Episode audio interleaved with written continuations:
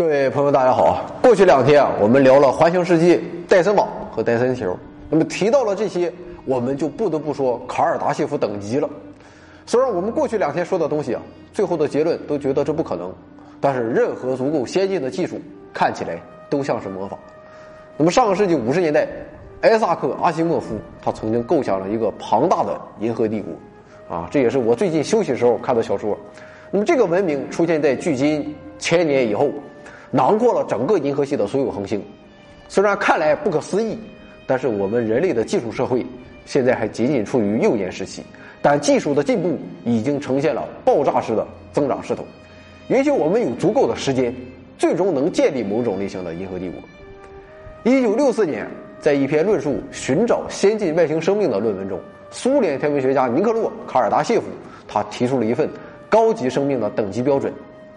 一类文明。是有能力控制他们整个行星资源的文明。二类文明是能够控制行星所环绕的恒星全部能量的文明。三类文明是能够控制所在的星系全部能量的文明。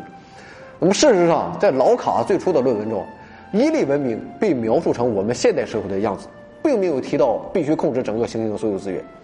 但是自从论文发表后啊，就变成了我们刚才所说的样子。那么我们人类现在究竟是几型文明呢？现在公认的说法是零点七星，那么这个零点七是怎么来的呢？目前全球能耗是十万亿瓦特，啊，我查资料不知道准不准确，说从二零一三年开始，中国已经取代美国，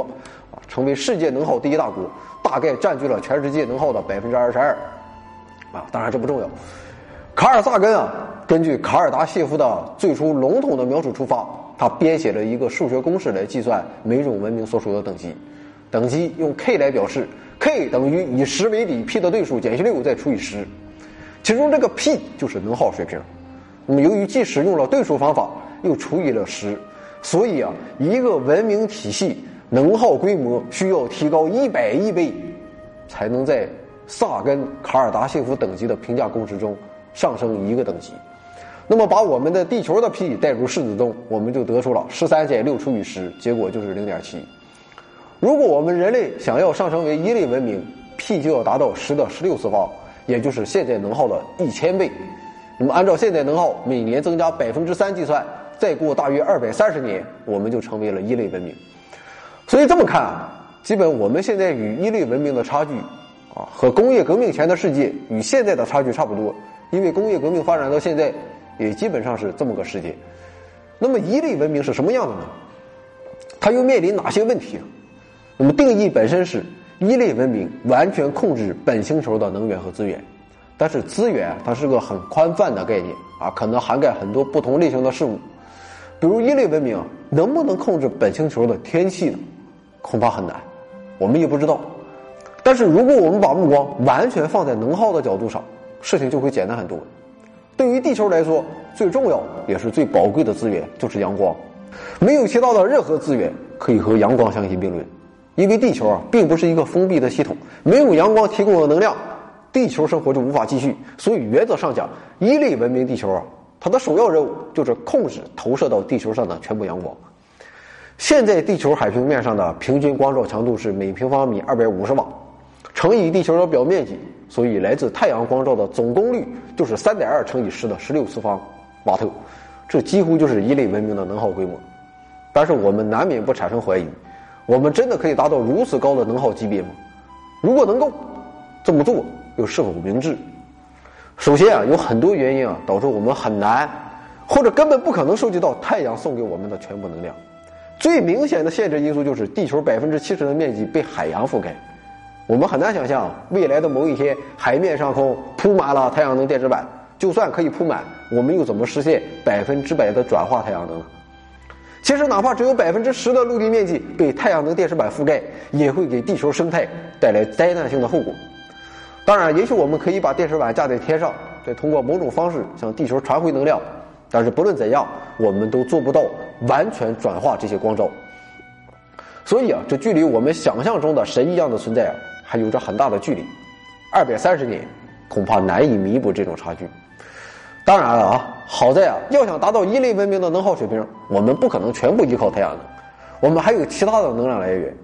目前最靠谱的就是人工控制的热核反应，那么原则上，全球重氢资源能给我们提供取之不尽、用之不绝的能源，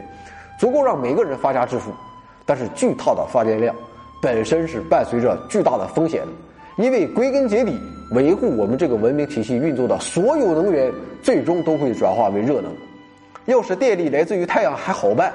因为阳光本来就是要给地球加热。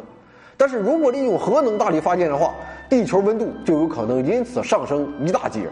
现在依靠阳光，地球维持了大约三百开尔文左右的平均温度。如果我们选用另一种发电方式，获得与阳光同样规模的能源，那么地球变暖的规模将扩大二点二五倍左右，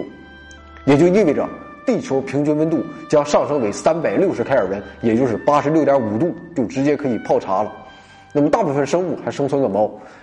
而且这还是忽略了发电过程中可能造成的所有其他污染和影响的前提下。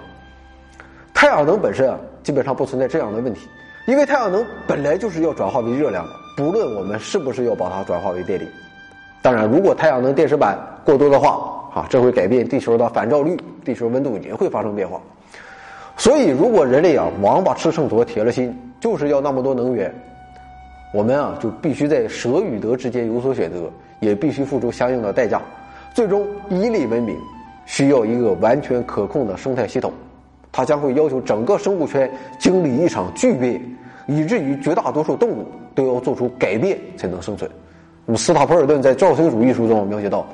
银河系各大文明用基因方法改变了他们的居民的形态，变成了能效极高的超级智能昆虫，以便在实践的尽头用最高效率使用恒星放出的能量。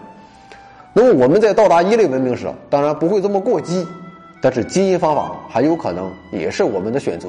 我们也有可能真的变成了数据，这样也就无所谓实体世界怎么样了，我们完全可以随心所欲。而且不需要担心后果，我们也可能把现在想象的因果倒置，在无意中促成了这样的局面，最终获得了一个一类文明，或者是出现杂合上述多重变化的局面。当然，我们也有可能有其他的方式，比如在太空发电、月球发电啊，很多人来到了同步轨道去生活，我觉得这也算是在地球生活。还有许许多多可能，让我们来规避发展中的种种风险，解决发展中遇到的问题。那么，朋友们有什么好的想法，也欢迎到评论区留言指正。无论如何，我相信，最终我们人类会幸运的步入一类文明。我们有这样的能力，有这样的智慧，更有决心、有勇气向未来发起挑战。别说一类文明，就是二类文明、三类文明，我们也要上。有困难要上，没有困难制造困难也要上。那么，二类文明、三类文明又是什么样的呢？这就是明天的话题了。长篇科学节目《回到二零四九科学脱口秀》每周五更新，科学新闻联播每天更新。优酷视频、腾讯视频、AC Fun 都有我们的视频节目，让我们一起改变自己，改变世界吧。